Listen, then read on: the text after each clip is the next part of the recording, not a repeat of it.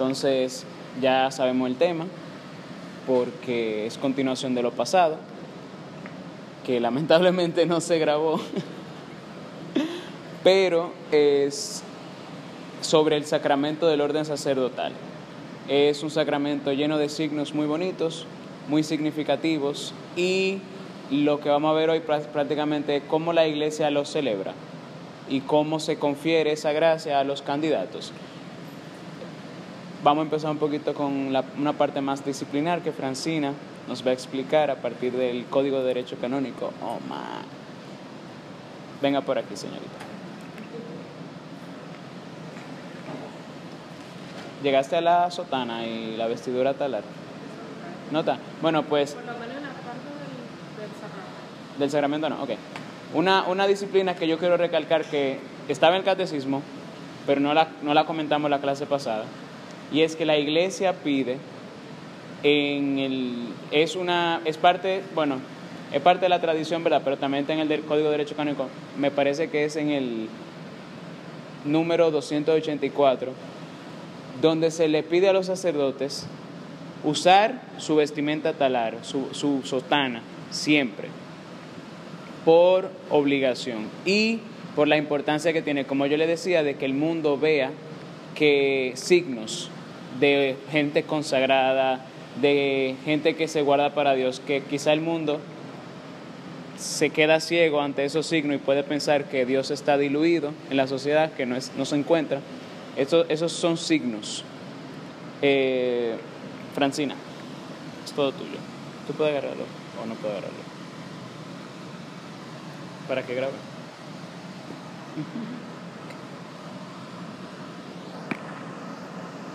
Eh, ok, buenas noches. Eh, um, el Código de Derecho Canónico eh,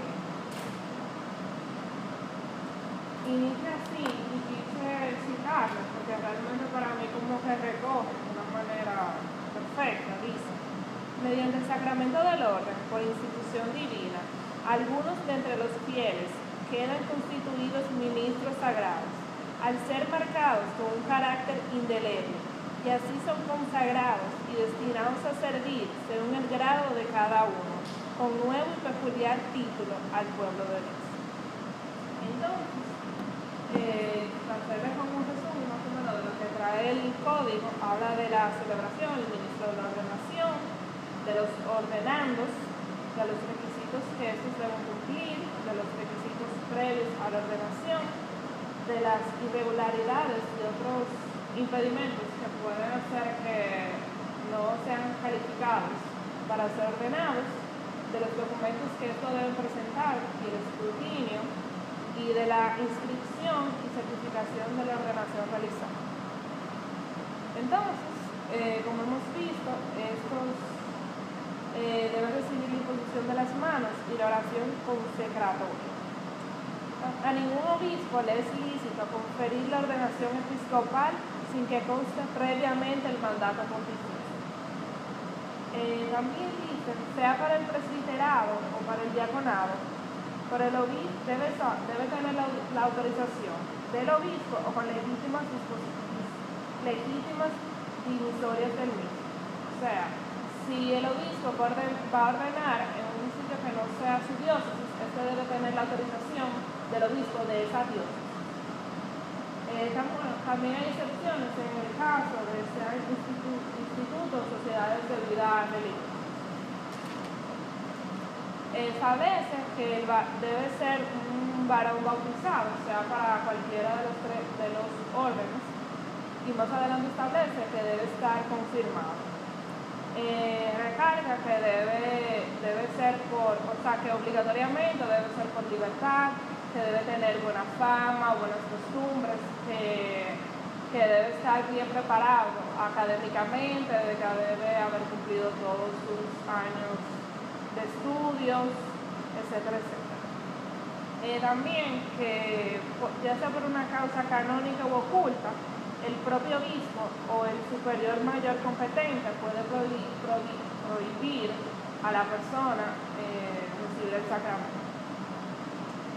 Eh, pone como fecha mínima para recibir el presbiterado, 25 años, claro, habiendo cumplido ya el, diaconado transitorio y demás. Para el diaconado eh, transitorio, si la persona no está casada, 25 años, y para el diaconado permanente, si la persona, si el hombre está casado, 35 años y con la aprobación de su esposa. Eh, también, pero todas estas edades y ciertas cositas eh, quedan a, discreción de las normas de la Comisión Episcopal y de la sede apostólica. Eh, para que, tanto para el, el diagonado y para el presbiterado, el, el obispo o el instituto clerical debe dar una admisión del candidato. O sea, donde dice que autoriza, o sea, que autoriza a esa persona como también estos, eh, los, diáconos, a no sé si tienen, eh, o sea, todos los seminaristas, sea ya seminaristas o para el diaconado, ellos llegan como un punto común, que es el diaconado. Entonces hay diaconado transitorio, que es para el presbiterado, y diaconado permanente. Entonces, esos deben haber eh, cumplido, o sea, deben haber llevado el Ministerio del Lector y acuerdo. También estos, eh, los, candidatos deben realizar una declaración redactada de puño y letra donde dicen que quieren recibir el ministerio. También eh, deben asumir, declarar ante el pueblo, ante Dios y la iglesia, su obligación al celibato y que desea recibir el sacramento. También, eh, cinco días antes de la ordenación para el, para el diaconado, deben realizar ejercicios espirituales que indique el obispo. O sea, eso es como un requisito obligatorio. Ah, y algo en la última parte ya establece que se debe, hay un, como un libro que se debe llenar se inscriben a los sacerdotes o a los diáconos y que debe ser custodiado y que al, ya sea al o al, presbítero se le entrega un certificado donde, donde muestra que él ha sido diácono o, o presbítero. Eh, rápidamente,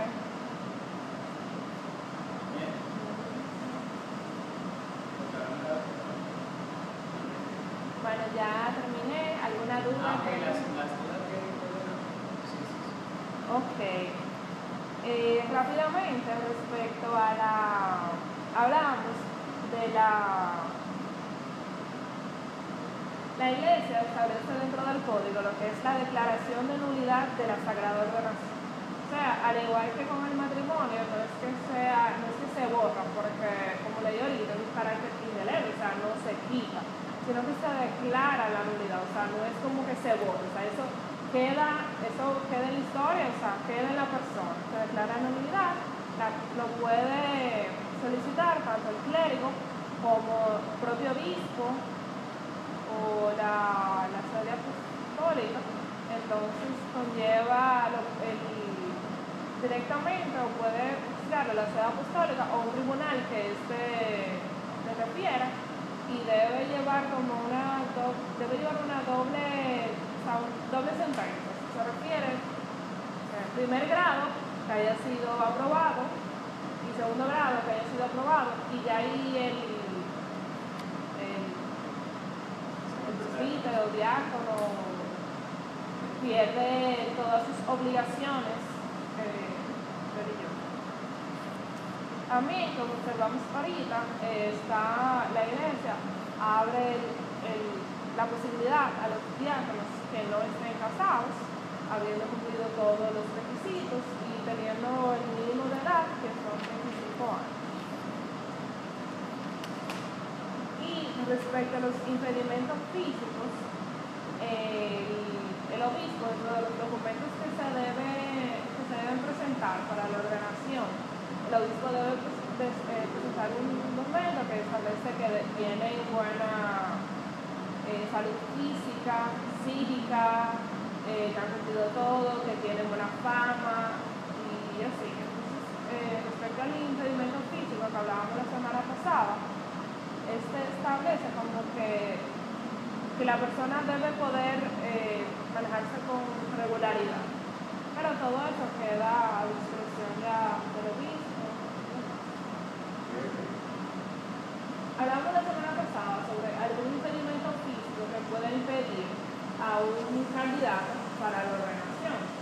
Entonces, eh, lo que establece el, el, código es que ese esa certificado, es decir, de, de salud física y psíquica debe ser llevado por el, por el, por el obispo.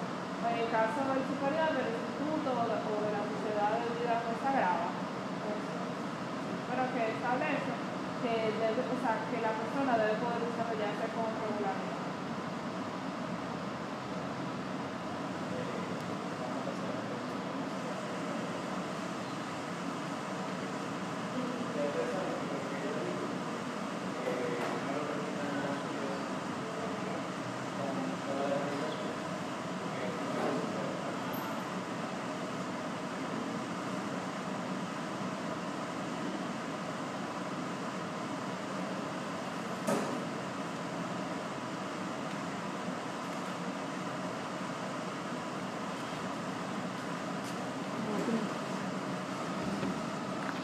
Ok, entonces a nosotros nos corresponde sobre la ordenación de los obispos.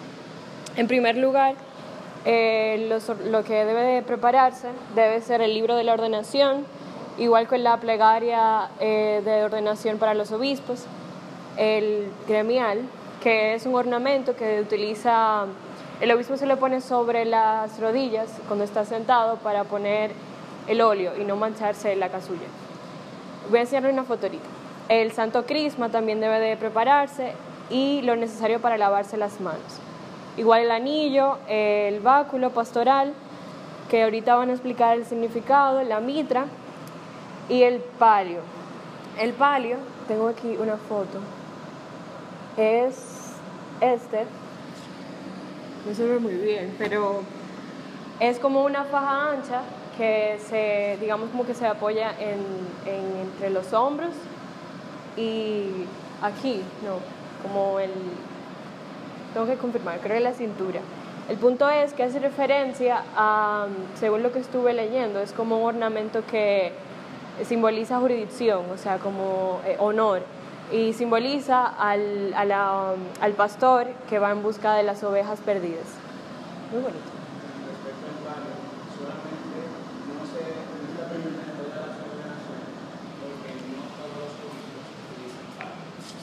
los arzobispos.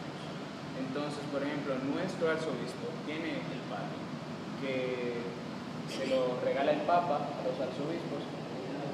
Ajá, sí. ¿Eh? Ajá, de con lana. de ovejas. Sí. Bendecido el día de Santa Santa Inés. Santa Inés. Dice específicamente para decirlo, eh, es una faja de lana blanca ancha adornada con seis cruces y dos orlas de seda negras, cuyas extremidades se apoyan sobre el pecho y sobre los hombros. Ese es el palio. Entonces, eh, también otra de las cosas que hay que preparar es la cátedra para el obispo eh, principal, eh, ordenante. Y a su lado deben ir los obispos que no son los principales, o sea, los con con ordenantes. Exacto.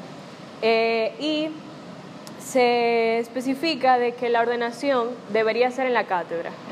Pero si eso imposibilita la participación de los fieles, qué sé yo, que se vea bien, se propone poner, o sea, preparar la sede de los obispos al frente, delante del altar. Por ejemplo, en las ordenaciones que yo he oído, se hace así, se pone la, la sede de los obispos delante del altar. Eh, también otro de los ornamentos El obispo tiene que tener la dalmática, que es como, o sea, debajo de la casulla, es parecida a la casulla, lo único que es un poco más ancha como de brazos. El elegido, aparte de los ornamentos sacerdotales, debe llevar la cruz pectoral y la dalmática igual. Bueno, algo que me pasó a decir al principio es que lo esencial de la ordenación es la plegaria y la imposición de manos.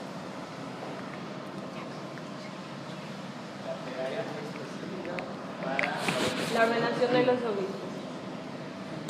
Ahora yo les hablaré brevemente sobre los oficios y los ministerios.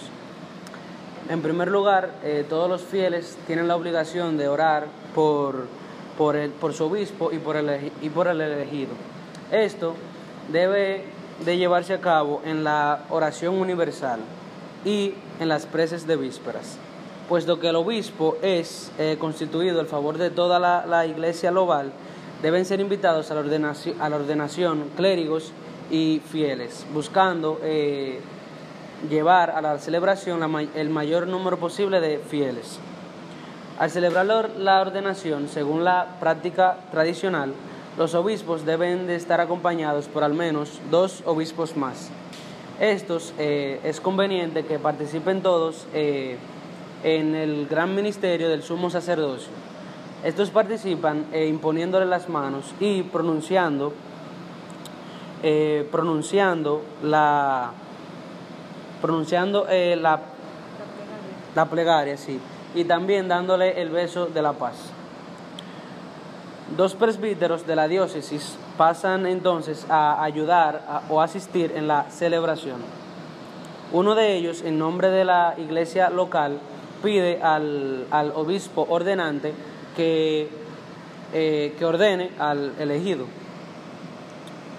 Estos dos presbíteros y en cuanto más posible, si hay más presbíteros, pero principalmente los, presbíteros de esta diócesis, deben de, eh, deben de concelebrar la liturgia eh, de la diócesis, la liturgia eucarística en unión con el obispo ordenado. Finalmente, en esta parte, dos diáconos deben de sostener el libro de los evangelios sobre la cabeza del elegido mientras se pronuncia la plegaria de la ordenación. Ahora les hablaré sobre el proceso de la celebración.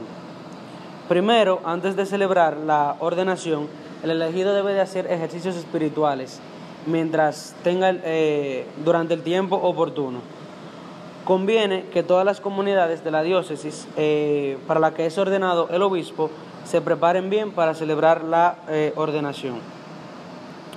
El obispo, que como cabeza se pone al frente de una diócesis, debe ser ordenado en la iglesia catedral. Y por último, la, bueno, por último en esta parte, la ordenación del obispo se debe celebrar con la asistencia del mayor número posible de fieles, en domingo o en día festivo, pero excluyendo el triduo pascual, el miércoles de ceniza, toda la Semana Santa y la conmemoración de todos los fieles difuntos.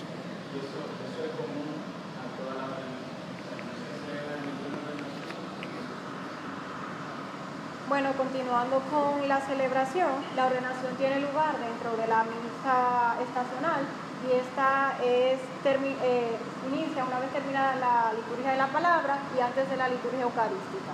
Eh, como habían dicho, eh, se puede emplear la, misa ritual siempre y cuando no sean solemnidades, Domingo de Ramos, Cuaresma, Adviento y, y, octava de Pascua. Fuera de estos días, eh, haciendo estos días, se tiene que leer las lecturas propias de esas solemnidades.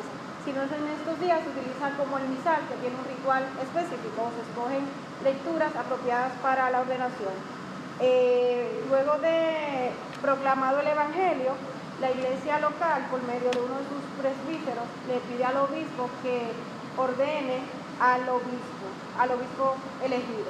Entonces el, obispo elegido se presenta ante los fieles manifestando su deseo de cumplir el mandato de, cumplir eh, el mandato de Dios, siendo como obispo, y también de que está a la orden de todos los obispos.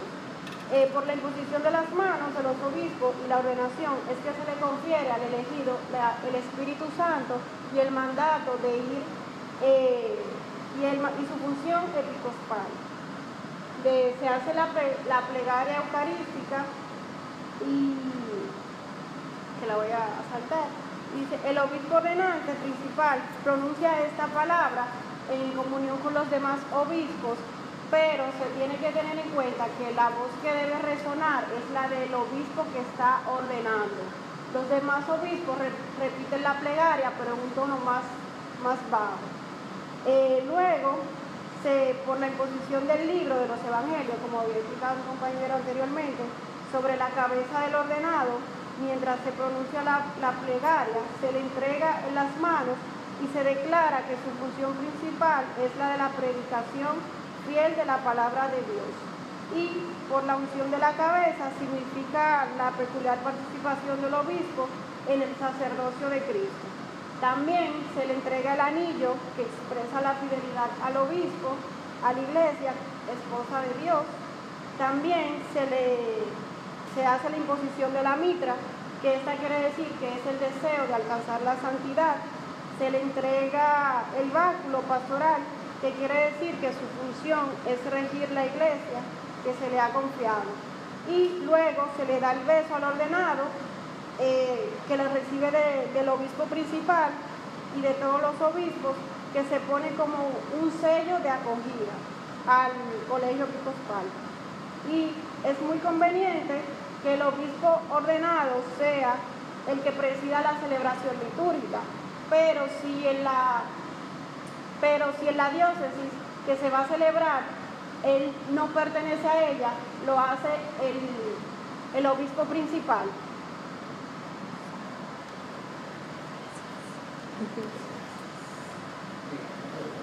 Entonces cuando se ordena obispo, se entra al orden episcopal como un obispo auxiliar, porque se le rinde obediencia a un obispo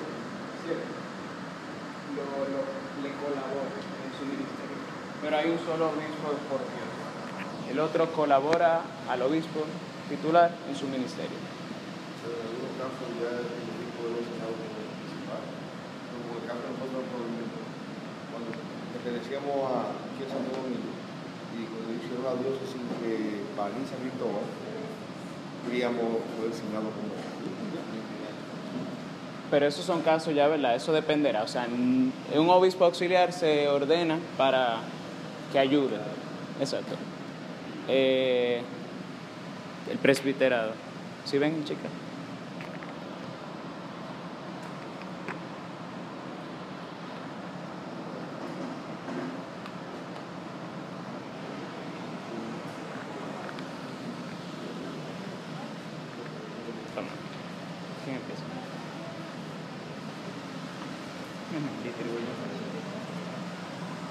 ¿Qué es eso? Ay, no, me pongo nervioso.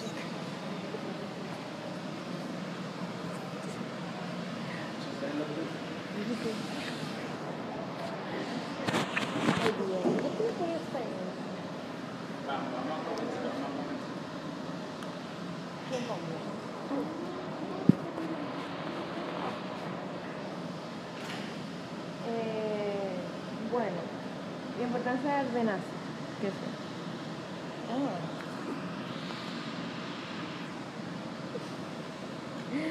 la ordenación. La ordenación sagrada eh, se confiere de los presbíteros aquel sacramento que mediante la unción del Espíritu Santo marca a los sacerdotes con el carácter especial. Así están identificados como Cristo sacerdote de tal manera que pueden actuar como representantes de Cristo. Eh, aquí se dice que es importante el sacramento, en el sacramento de la unción del Espíritu Santo, que eso es lo que marca precisamente lo que es la Eucaristía y todo cuando viene. Eh, también yo pensando, yo no soy muy buena, pero yo diciendo, pensando que también es importante esa, esa ordenación, porque sin sacerdote, o sea, sin presbítero, que somos nosotros? La iglesia no fuera nada. O sea, nosotros la, el presbítero es la cabeza de, de lo que es la iglesia, entonces eso, por eso para mí es muy importante, o sea, ¿qué más? Eh, sigan ustedes y después lo otro, yo digo lo otro de todo. Bien, los oficios y, ministerios son muy, muy parecidos a lo que hablaban los compañeros anteriores. Eh, dentro de la diferencia que encontré, eh, que pasa con los sacerdotes, en la ordenación de los sacerdotes, es que uno de los colaboradores del, del obispo que han sido delegados para la formación de los candidatos, al celebrar la or- la ordenación, pide nombre de la iglesia la colocación del orden y responde a la pregunta sobre la dignidad de los candidatos. Algunos de los presbíteros ayudan a los ordenados a revestirse de los ornamentos presbiteriales. Los presbíteros presentes, en cuanto sea posible, saludan con el beso, en el caso de, de aquí, con el abrazo de paz a los hermanos, recién ordenados como señal de la acogida en el presbiterio y, con, y conciliarán la liturgia eucarística justamente con el obispo y los ordenados. Eh, lo que hay que preparar es también muy, muy similar a, lo que pasa con, en la ordenación de los obispos. Eh, aquí nos dice que en la, orde- en la ordenación hágase normalmente junto a la, a la cátedra. Eh, se los voy, les voy a comentar nueva vez. Eh, lo que se necesita es el libro de la ordenación, cápsula- casullas para cada uno de los ordenados, el gremial, el santo crisma y lo necesario para lavarse las manos el obispo y los ordenados. La ordenación eh, hágase normalmente junto a la cátedra, pero si fuese necesario la participación de los fieles, prepararse la sede para el obispo delante del altar o en otro lugar más oportuno. Eh, también el obispo y los presbíteros con celebrantes visten los ornamentos sagrados que se les exigen a cada uno para la celebración de la misa. Los ordenados llevan ámito, alba, cíngulo y estola, diaconal. Los presbíteros que imponen las manos a los elegidos para, para el presbiterio. Si no concelebran o están revestidos de esta sobre el alba o sobre el traje telar, talar, perdón, con sobre.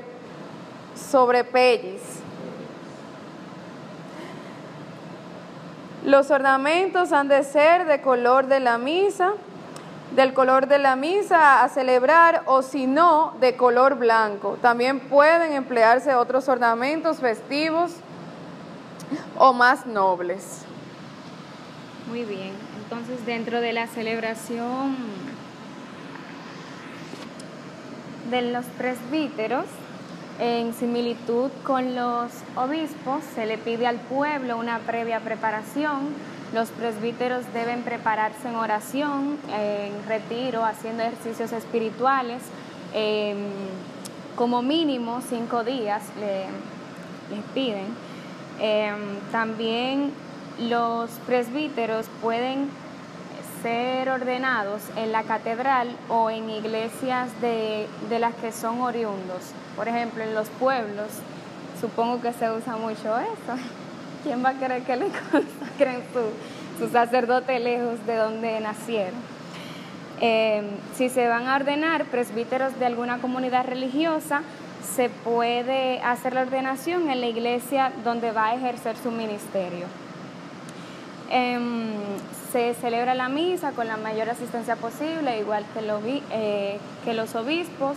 Los días en los que no se, no se ordenan los presbíteros fueron mencionados ya, que son la Semana Santa, eh, la conmemoración de los difuntos, em, el trido pascual y el miércoles de ceniza. La ordenación tiene lugar dentro de dentro de, eh, dentro de la liturgia, cuando termina la, la liturgia de la palabra, y antes de la liturgia eucarística. Ahí es donde se hace la ordenación de los sacerdotes en ese espacio. Eh, puede emplearse la misa ritual en las que se confieren las sagradas órdenes, excepto en los días de solemnidades, el domingo de Adviento, Cuaresma, Pascua y los días de la octava Pascua. Em, ¿Perdón?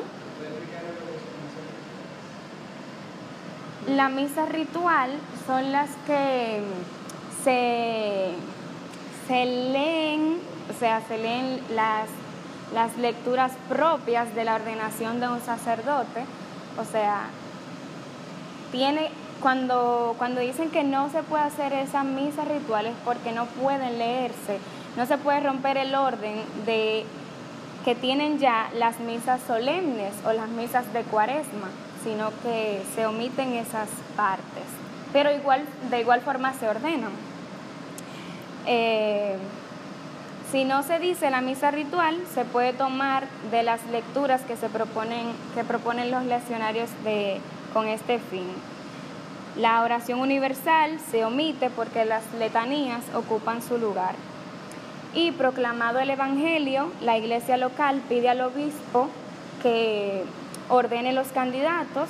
El presbítero encargado le dice al obispo que los candidatos no tienen duda y los candidatos en presencia del obispo y los fieles manifiestan su voluntad de cumplir em, su ministerio según los deseos de Cristo y de la iglesia bajo la autoridad del obispo.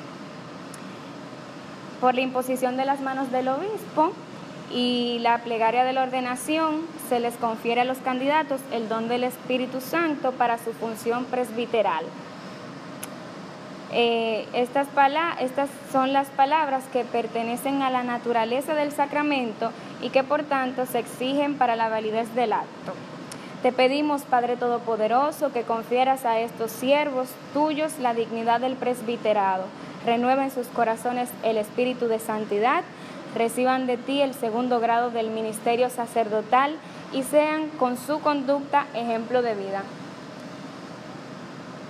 Juntamente con el obispo, los presbíteros imponen las manos a los candidatos para significar su recepción en el presbiterio. Inmediatamente después de la plegaria, se procede a ponerle la, la estola presbiteral y con la casucha para que se manifieste visiblemente el ministerio que desde ahora van a ejercer en la liturgia. Este ministerio se declara más ampliamente por medio de otros signos como son la unción de las, de las manos, que significa la peculiar participación de los, de los presbíteros en el sacerdocio de Cristo, y también por la entrega del pan y el vino en sus manos, que indican el deber de presidir la celebración eucarística y de seguir a Cristo crucificado. El obispo procede a dar el, abrazo de la paz, pone de cierto modo el sello a la acogida en sus nuevos colaboradores y los presbíteros saludan con el abrazo de paz también a los ordenados para el común ministerio de su orden los ordenados ejercen por primera vez su ministerio en la liturgia de la Eucaristía, concelebrándola con el obispo y con los demás miembros del previsterio. Los, los presbíteros recién ordenados ocupan el primer lugar de esta celebración.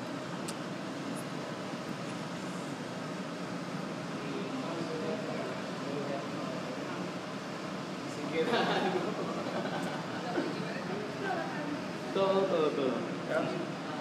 La única diferencia con el tema de los diáconos es que eh, por la imposición de las manos del obispo y la plegaria de ordenación se les confiere a los candidatos al diaconado el don del Espíritu Santo para su función diaconal. Estas son las palabras que, que pertenecen a la naturaleza del sacramento y que por tanto se exigen para la validez del acto. Inmediatamente después de la plegaria de ordenación, envía sobre ellos, Señor, el Espíritu Santo para que fortalecidos con tu, con tu gracia de los siete dones, desempeñen con fidelidad su ministerio. Miren qué interesante. era igual que la de los pero que decía La, la de los obispos dice se le- que le concede el espíritu de soberanía para gobernar según Jesucristo. La de los presbíteros ya es eh, con su ejemplo de vida, etcétera, lo que Maciel leyó. Pero miren que a los diáconos no se pide un espíritu, eh, no, se no se le concede el espíritu como si fueran, vamos a decir, otros Cristos a manera de los sacerdotes, sino los siete dones del Espíritu son fortalecidos para el ministerio, o sea, para servir a Dios, pero ellos son fortalecidos con, con la gracia del Espíritu Santo para hacer un servicio diaconal, que lo que quiere decir es eso mismo, servicio, de colaboración, básicamente con la liturgia, con la palabra y con obras de caridad. Ok. Entonces, inmediatamente después de la plegaria de ordenación, se revisten los ordenados con la estola diaconal y con la dalmática para que se manifieste visiblemente el ministerio que desde ahora van a ejercer en la liturgia. Por la entrega del libro de los evangelios se indica la función diaconal de proclamar el evangelio en las celebraciones litúrgicas y también de predicar la fe de la iglesia de palabra y de obra. Todo eso ocurre en la celebración. Se le entrega el evangeliario al diácono, eh, se le entrega su vestimenta, que si ustedes notan a la- en la ordenación de los presbíteros, se requiere que estén vestidos con dalmática y con la estola. ¿Por qué? Porque para ser ordenado presbítero hay que haber sido ordenado diácono Diácono. primero. Entonces ellos llegan vestidos como diáconos y se van vestidos como sacerdotes y como presbíteros. Y así se manifiesta la gracia que acaban de recibir. Entonces, hay muchos gestos visibles. Eh, por ejemplo, con el obispo, todos los ornamentos del obispo significan algo. La mitra, su deseo de alcanzar la santidad. Durante la ordenación del obispo, entonces hay unos diáconos que sostienen el evangeliario sobre la cabeza del candidato, del, del presbítero que está siendo ordenado, mientras se pronuncia la plegaria. Y todo eso tiene una explicación porque su función principal, bueno, una de sus funciones principales es la de ser maestro, enseñar y de interpretar adecuadamente y válidamente la palabra de Dios, siempre que enseña con los, en comunión con los otros obispos y con el Santo Padre. Eh, o sea, él se le da una cátedra al obispo y así hay muchísimos signos, por ejemplo, el, el tema de la letanía de los santos. La iglesia en ese momento se reúne a pedir a Dios la gracia. O sea, toda la iglesia orando por los candidatos para que reciban la gracia de Dios para el ministerio que van a desempeñar. Más que ya ellos tienen que haberse preparado orando en retiros espirituales. Para los diáconos y los, y los presbíteros le pone el límite de cinco días mínimo, mínimo, y a los obispos un tiempo oportuno, es lo que dice el texto. El, nosotros también tenemos que orar por nuestros pastores y futuros pastor- pastores. ¿Qué hace la iglesia? Nos hace orar en la oración universal y en las preces de las vísperas por ellos. Si lo que rezan las vísperas se encontrarán uno que otro día, te pedimos por nuestro obispo tal, para que lo fortalezca, etcétera. O, se encontrarán uno que otro día con preces por los sacerdotes. Y lo mismo la oración universal, que oramos por los gobernantes, por ejemplo. Eh, normalmente pensamos en los gobernantes del mundo, pero recuerden que los, nuestros pastores gobiernan la iglesia. O sea que también cuando oramos por la necesidad de la iglesia y por nuestro gobernante, oramos también por los que gobiernan en la iglesia. Eh, ¿Quedan preguntas? ¿Alguien ha asistido a una ordenación aquí? Sí. No. Vayan cuando haya una próxima. Es muy enriquecedor. Realmente la celebración es muy simbólica. Presbiteral. Yo he ido, creo que he ido así diaconal. Siempre ordenan uno que otro diácono en, un- en, la ordena, en la ordenación de los presbíteros. No pude ir a la ordenación de los obispos, aquella, no recuerdo por qué. No sé si alguno tuvo aquí la bendición de participar. No. Cuando el Monseñor Jesús Castro y Benito... No, bueno. Eh, ya terminamos, entonces la próxima clase vamos a tratar el sacramento del matrimonio. La misma dinámica. Vamos a empezar con lo del catecismo y luego vamos a ver un poquito ya la celebración per se. el matrimonio. Eh, hay un avisito este domingo, ¿es este domingo? A las 6. Ok, a las 6 en el Santuario de la Altagracia. Ayúdame ahí, Francina, por favor. En la Regina Angelorum. Ok, mientras Francina nos ayuda con el lugar, les invito a la celebración de la misa tridentina, que en Regina, ¿verdad? A las 6. Como le he dicho, ¿eh? De la tarde, sí, obviamente. a las 6 de la tarde del domingo. Es verdad, en Adviento. Eh, siempre les cuento, la experiencia es, sí, en la Regina Angelorum, en la zona colonial. La experiencia es algo que no se cambia. Realmente los frutos de esa misa, yo quisiera tener la bendición y la dicha de poder celebrarla siempre, pero ni siquiera la que se celebra aquí puedo ir porque tengo que cantar en otro coro. Pero los invito, no se lo pierdan. Yo conocí una universidad católica que casi me mudo en California, que celebra la misa tridentina todos los días.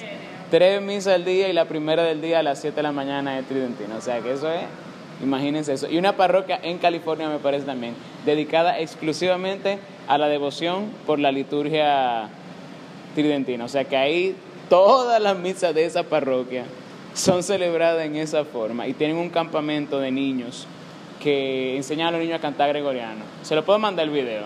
O sea, se llama, ustedes pon- ponen, el- ustedes ponen en YouTube Gregorian Chant Camp. O sea, campamento de canto gregoriano. Y ahí, le, expli- a esa hay una señora explicando todo, cómo los niños hablan del canto gregoriano. Se ve a los niños practicando, cómo ellos, cómo- las experiencias de los niños. Es algo una utopía. Yo cuando yo dije, cuando yo le vi el video, yo dije, wow, qué utopía. La diferencia. Eh, ya, ahí está el refrigerio. Si quieren, eh, digo, vamos a orar primero, pero tomen con libertad. Y necesito un voluntario que me ayude a pasar lista, por favor. Yo creo que ya